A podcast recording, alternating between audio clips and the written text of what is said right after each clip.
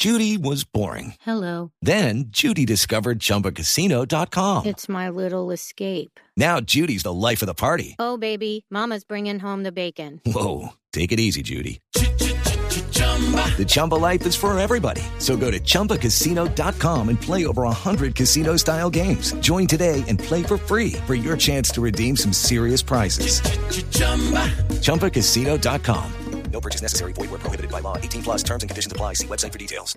Mucha atención, el técnico del Real Madrid, Rafa Benítez, hace algunos minutos ratificó en rueda de prensa que James Rodríguez ya está en condiciones de jugar y hará parte de la lista de convocados para enfrentar mañana al PSG por la Liga de Campeones. Información con Pablo Ríos.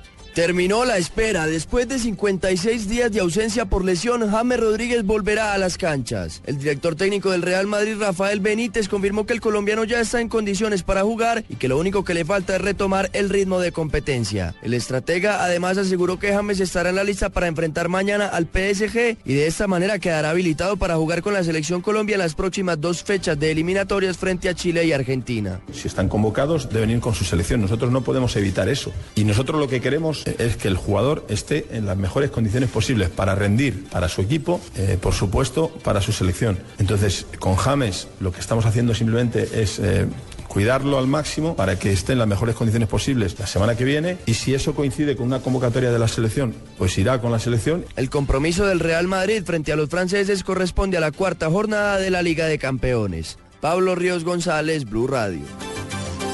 Pues seguiremos muy atentos de nuestro jugador colombiano que todos queremos, James Rodríguez, que ya vuelve a las canchas. Entre tanto, la Armada Nacional rescató a 20 migrantes cubanos quienes se encontraban a la deriva a bordo de una embarcación sin nombre y sin matrícula cerca del sector de Punta Arenas en el norte del Golfo de Urabá.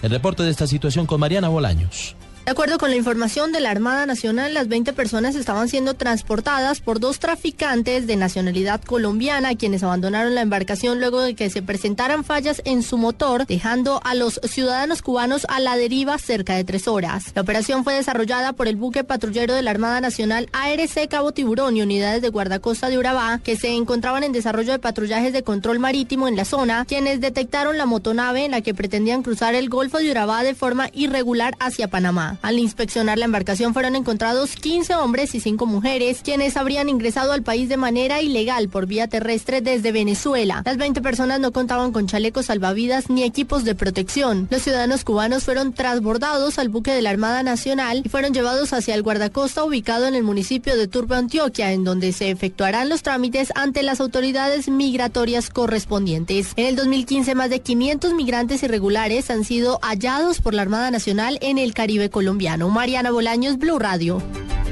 Pérdidas materiales dejó un incendio que se registró en las últimas horas en un apartamento en el centro de Bucaramanga. La persona que se encontraba en ese momento en su interior, en el interior de este recinto, resultó ilesa. Información con Verónica Rincón. El incendio se presentó cuando los residentes de un apartamento ubicado en el centro de Bucaramanga dejaron encendida la estufa. Esta se recalentó generando la quema del recipiente que estaba al interior y propagando el fuego. Bomberos de la ciudad acudieron al sitio para controlar la conflagración que por fortuna dejó solo pérdidas materiales. Una testigo contó lo ocurrido. Pues la verdad es que cuando los residentes y los propietarios que vivimos aquí en el, edificio del Palmar me avisaron de que había un incendio en el primer piso, en el apartamento 103. Nosotros no sabíamos si era eh, eh, incendio por la luz, eh, algo que ellos habían dejado prendido y era la estufa. Dejaron unos maduros con una olla y se empezó a quemar eso. La persona que estaba en el apartamento en el momento del incendio resultó ilesa. En Bucaramanga, Verónica Rincón, Blue Radio. Trabajadores al servicio del turismo en el Parque Tayrona siguen protestando por el cierre de la reserva natural que durará un mes y que ya completa dos días. Luis Oñate con la información. El cierre comenzó ayer y se extenderá durante todo el mes de noviembre. Así lo solicitaron los grupos indígenas que tienen sitios sagrados dentro de la reserva natural, en los que realizarán pagamentos. Ana Rosa Luna, quien con su familia posee un predio en el Tairona, en donde vende servicios turísticos a los visitantes, dijo que respetan la determinación de los indígenas, pero creen que el tema debió ser socializado con tiempo. Pensamos de que el gobierno debió habernos notificado, por lo menos parque, con tiempo, para nosotros poder ahorrar algunos pesos para hacer una compra para nuestros hijos, darles la comida, tener servicio, pero no tenemos nada que hacer. estar aquí en la playa esperando a ver, porque no tenemos más para dónde coger. A última hora, la unidad de parques acordó cancelarles un subsidio a varios de los trabajadores al servicio del turismo, quienes se dedicarán a limpiar las playas. En Santa Marta, Luis Oñate Gámez, Blue Radio.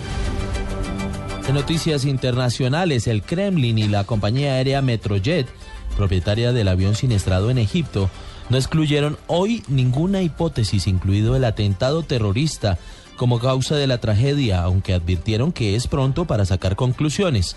El portavoz del Kremlin, Dmitry Peskov, dijo, ahora no se puede descartar ninguna versión, preguntado por los periodistas acerca de si se completaba la posibilidad de un ataque terrorista. Noticias contra reloj en Blue Radio. Noticia en desarrollo, el presidente de Uruguay, Tabaré Vázquez, pronunció hoy un discurso en París, en la Academia de Ciencias del Instituto de Francia, en el que señaló al cambio climático y al cáncer como los dos grandes desafíos a los que debe hacer frente la ciencia y la política en todo el planeta. La cifra, más de 218 mil migrantes y refugiados llegaron a Europa cruzando el Mediterráneo en octubre, más que en todo el año 2014, indicó el lunes el portavoz de ACNUR, Adrián Edwards.